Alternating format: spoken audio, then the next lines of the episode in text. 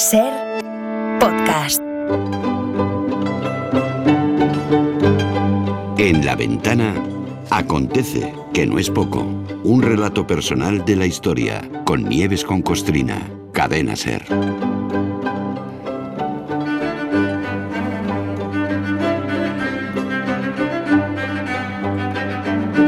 A ver si Nieves está de acuerdo con esto que voy a decir. Nieves, buenas tardes. Hola, lo primero. Hola, Carlas, Lo ¿qué tal? Buenas tardes. No, yo no sé si está medido con precisión, con exactitud, pero si pudiéramos contar a todos y a todas los que nos convertimos en lectores gracias a Julio Verne, yo creo que no tenemos espacio. Estamos de acuerdo, ¿no? Totalmente, totalmente. Porque somos, somos legión y porque sigue habiendo, sigue habiendo chavales que viven ese descubrimiento maravilloso. Bueno, es que, que sepamos todos que tal día como hoy, de 1828, nació Julio Verne. Y Ahí hoy es. lo recordamos y además lo celebramos. ¡Hala! Sí, lo celebramos. Sí, pues sobre todo porque es que ha sido una semana de asuntos duritos. Bueno, lo que hay. Sí, pero eran, son asuntos necesarios porque, bueno, hay que recordar que en este país la vida ha sido bastante desgraciada, no ha sido una happy happy. No. Han sido décadas de silencio impuesto todo el siglo XX y seguimos en el XXI manteniendo un silencio voluntario por desconocimiento de unos, vaguería de otros e interés de los que no quieren que se sepa la mierda que, que nos esconden. Como sabemos que muchos oyentes además se juntan todos los aconteces de la semana para ¿Ah, sí? escucharlos del... Sí. Eso es vicio ya, ¿eh? Me lo dicen muchísimo. Eso ya dicen, roza el vicio. Sí, en vez de Sí. escucharlo en el momento, como no les pilla bien, entonces Claro, se lo juntan claro. todo y el fin de en el gimnasio, en el sí, coche, caminando, eh, cocinando mucha gente. Pues eh, vamos a rematar la semana con algo más amable para que después Ya. de las tres historias tan trágicas que hemos contado, bueno, pues vamos a rematar con un visionario, con un hombre que parecía saber lo que iba a ocurrir 100 años después.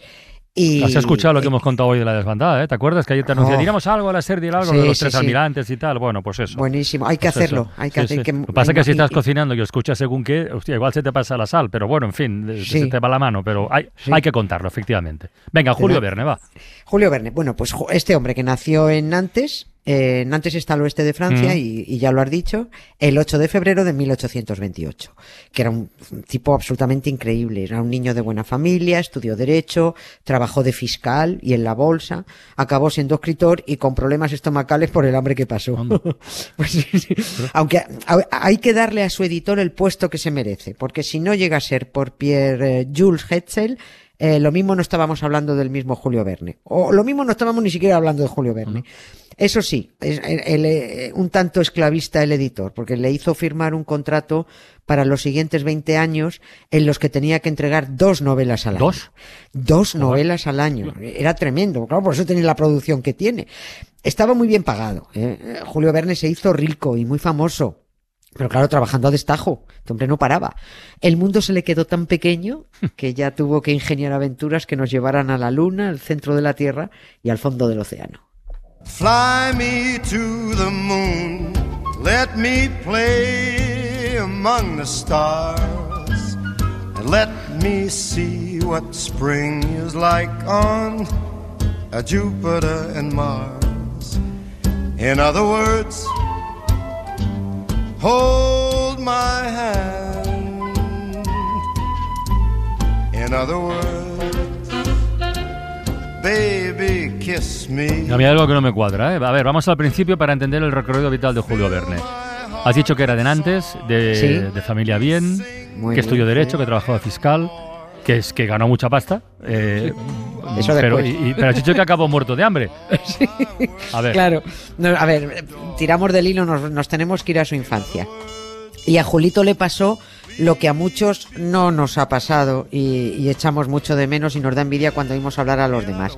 Un maestro que te marca, qué importantes son, son los maestros, Mm. Pues sí. por supuesto, los, los buenos maestros. Yo solo recuerdo a dos o tres y un mojón Para- de para maestro. mal. Para mal. Para mal, ¿lo recuerdas? Sí, sí, sí. Vaya. Sí, además, no, lo- y los demás no los recuerdo. Mm, O No. sea que malamente. No. Pero la maestra de Julito en Nantes era de las buenas. Le contaba historias del mar y, y de marinos. Eh, Nantes está a orillas del río Loira, casi en la costa atlántica, y era un puerto de escala de los buques negreros que iban a Estados Unidos. Gran parte de las familias ricas de Nantes debían su fortuna al comercio de, de esclavos. La familia de Julito eran, unos eran por una rama, la parte del padre eran notarios, abogados, y por la parte de la madre eran armadores. Mm. O sea, una había pasta. Había pasta, había pasta, había sí. pasta. El chaval, entre lo que le contaba su maestra, entre los barcos que veía desde su ventana, entre que imaginaba las travesías, entre que no soltaba un libro, Ivanhoe, Robinson Crusoe, la imaginación, bueno, se le fue agitando. Debió de tener además el chaval un buen fondo porque pese a convivir con naturalidad, porque era lo que, lo que había en, en la puerta de su casa con el horrible comercio de personas y ver el puerto con- en el, ahí constantes idas y venidas de esclavistas, aquello no le gustaba. En una de sus novelas, un capitán de 15 años, La leí. Sí, pues ahí condena y escribe el abominable tráfico de esclavos. El caso es que, bueno, pues efectivamente estudió Derecho en París siguiendo los pasos de papá, eh, y papá lo mantenía, eh, pero Julito ya se fue, fu- se fue metiendo en salones de tertulias literarias, pululaba entre los bohemios del barrio latino, acabó trabajando de fiscal porque, claro, por algo estudió Derecho, pero se aburría. Dijo, pues yo qué coño hago aquí? Esto muy aburrido, no me gusta nada. Pues lo dejo. Como el padre se mosqueó por haber dejado el trabajo de fiscal, le dijo, pues ahora te financias Ah, tú. amigo. Ah, claro, Ya. ahora ya no te pago más. Y claro, empezó a morirse de hambre. De ahí vinieron los problemas estomacales. Sobrevivió malamente, muy malamente, a golpe de colaboración en revistas, ya. que bueno, esto ya te digo yo a quién no le ha pasado. Hombre, yo digo que esta experiencia de publicando artículos, ¿no? Que dices, le debió servir para irse entrenando como escritor. Hasta Sí. que llega. la- ¿Su primera novela cuál fue, por cierto? ¿La No, primera de todas? Cinco semanas. Cin- en sí, cinco semanas en Globo, sí, sí. El primer libro de éxito de Verne y el primer libro que yo leí. Yo Ese también sí lo leí, no sé si el primero, pero también. El primer, pues yo lo tengo metido en mi- el primer libro que yo leí. El primero, primero, primero. Mm. El segundo también me acuerdo, fue Carrie, de Stephen King. Ostras. sí, sí, sí, sí. No me, preguntes por qué pegué Ya, ese no, no, ya, ya lo comentamos otro día. Sí. Y, y también me acuerdo del tercero que también era de Stephen King, Ojos de Fuego. bueno, ya, ya, ya, y, y sí es cierto que le sirvió su, su experiencia en la revista porque le dieron la sección científica. Tuvo que escribir muchos artículos de divulgación para los que se tenía que documentar mucho porque no tenía idea de, de ciencia y de tecnología. Pero a base de documentarse acabó sabiendo un poquito de muchas cosas. Leía muchas revistas científicas, leía muchos periódicos, leía muchos libros técnicos y si unimos sus ganas de escribir, su imaginación, eh, que también estaba al loro de los avances de la ciencia de aquella mitad del siglo XIX y además estaba al loro de la actualidad, lo seguía, pues ya tenemos al genial Julio Verne. Se forjó, eh, la verdad es que se forjó su propia suerte. El contexto histórico también tuvo mucho que ver con que Verne triunfara haciendo ciencia ficción, pero sobre todo fue su editor que lo llevó por un camino de éxito aventurero científico cuando Verne estaba ahí a punto de desviarse por una vereda futurista y distópica, por libros que daban mal rollo.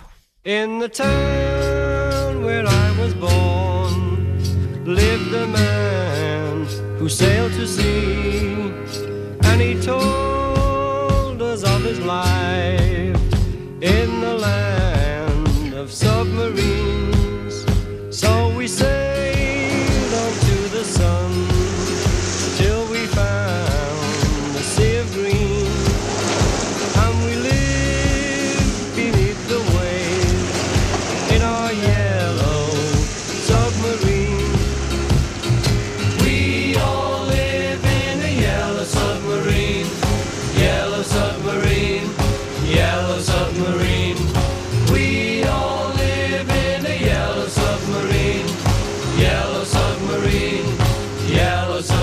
Ya le queremos luego a las 20.000 leguas de viaje submarino al Capitán Nemo. Pero eso que has dicho de que estuvo Julio Verne a punto de desviarse, eh, Eh, Sí, es curioso. Pues mira, cuando Verne terminó su primera novela, que él tituló Un viaje aéreo, lo, lo de las cinco semanas en globo, la primera editorial se la rechazó al primer sitio donde la llevó. pero no por el título. No, no, Vale, vale. es- eso, eran muchas, demasiadas aventuras por África, había mucha geografía, había mucha técnica de lo, del globo, y era una novela demasiado científica y se la rechazaron. Justo lo que le gustó al siguiente editor, al citado, a Pierre-Jules Hetzel. Verne le escribió diciendo, acabo de escribir una novela con una forma nueva, una idea propia. Si tiene éxito, constituirá, estoy seguro, un filón abierto. Verne creía haber inventado un nuevo género, que era la novela científica, igual que Truman Capote dijo Mm. en su momento, "Eh, creo que he inventado la novela documentada, cuando escribió A Sangre sí, Fría. sí. Pues lo mismo. De cualquier forma, el editor que aceptó la novela y le puso el título Cinco semanas en Globo, estuvo de acuerdo con Verne. Eso era un filón. Pero el editor vio algo más que una novela entretenida y bien escrita. El editor era ateo, era progresista, revolucionario, republicano. Defendía que el progreso residía en la educación desde la infancia, una educación que tenía que ser laica, obligatoria y gratuita. Hetzel defendía la corriente filosófica que recorría Francia en aquella época, a mediados del XIX, que era el positivismo. Y los positivistas apostaban por una reforma social en la que la ciencia y el conocimiento eran la llave maestra para conseguir la transformación sociopolítica. El editor ve en la pluma de Julio Verne ese positivismo, conocimiento, ciencia, viajes, aventuras, pero la segunda novela que le lleva a Julio Verne se titula París en el siglo XX, en un tono pesimista, con el mundo dirigido por empresarios sin escrúpulos, banqueros insaciables, grandes compañías industriales, el arte ha muerto, la creatividad no existe. Bueno, el retrato era bueno, era bueno y real, pero, pero Sí. desde luego no era el filón que parecía haber abierto con las aventuras de cinco semanas en Globo, eso es verdad. Claro, es claro. verdad. eh, eh, Pero el editor le dice, no, macho, yo firmo un contrato por aquí, no. Ya. Eh, eh, le- dice- están los editores, sí, sí. Claro, dice, vuelve al camino en el que el progreso, los avances Mm. científicos, las aventuras, los viajes traerían la felicidad al, al hombre. Le dice que tiene que educar y divulgar con sus novelas, y todo basado en la razón. Ahí se inventa el editor la colección, la famosa colección de viajes Mm. extraordinarios, con la que pretendía, y cito, resumir todos los conocimientos geográficos, geológicos, físicos y astronómicos acumulados por la ciencia moderna y rehacer así la historia del universo. Dicho más claro, que Dios, Adán y Eva y demás mamandurrias inventadas se fueran al guano porque el mundo se explicaba con el conocimiento y con la razón.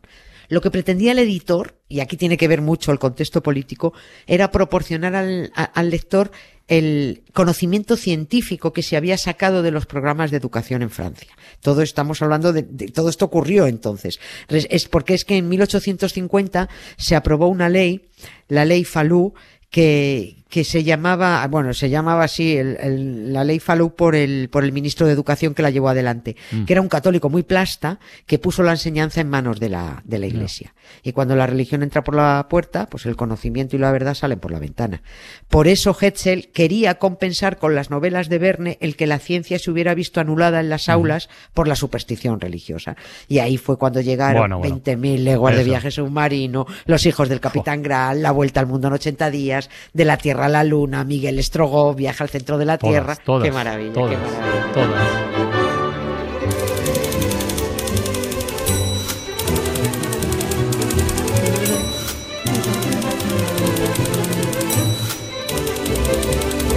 Oye, Nieves, ¿y, qué fue de aquella novela rechazada? La, ¿Cómo era? La de, la de París en el siglo XX. La de ¿Eso? París que, quedó apartada, quedó Sí. apartada de momento, pero el bisnieto la rescató. Esta novela se publicó en 1994. Mm. Ah, ni idea. Casi a sí, pues casi, claro, casi a punto de acabarse el siglo XX. Y acertó en muchas cosas, sin moverse prácticamente del sofá. Ya. Eh, no sé cómo pudo escribir Julio Verne 60 relatos de viajes extraordinarios casi sin salir de casa. Es que no viajó tanto como para haber llevado a sus lectores al Ártico, a la selva africana, a atravesar el Océano Pacífico, a la Pampa Argentina, a la India. Si resulta que este hombre hizo cuatro viajes mal contados y muy rapiditos, un crucero a Nueva York y de vuelta, costa atlántica que hizo por España con su velero y Portugal, un poquito por el norte de África, Escocia. Su biógrafo, Herbert Lotman, lo llama un astronauta de sofá. Es muy bueno esto. Sí, Buenísimo. sí, es un astronauta de sofá. Y es cierto que no necesitó viajar para imaginar y divulgar. Una biblioteca le bastó para dar la vuelta al mundo desde su despacho.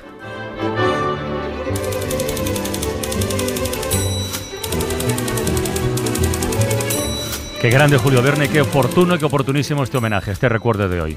Nieves, Qué un beso muy grande. sí. Otro para ti, Hasta Carla, gracias. lunes, ¿no? Hasta el lunes. Venga, a descansar y a pasarlo bien. Besico, besico. Adiós. Gracias.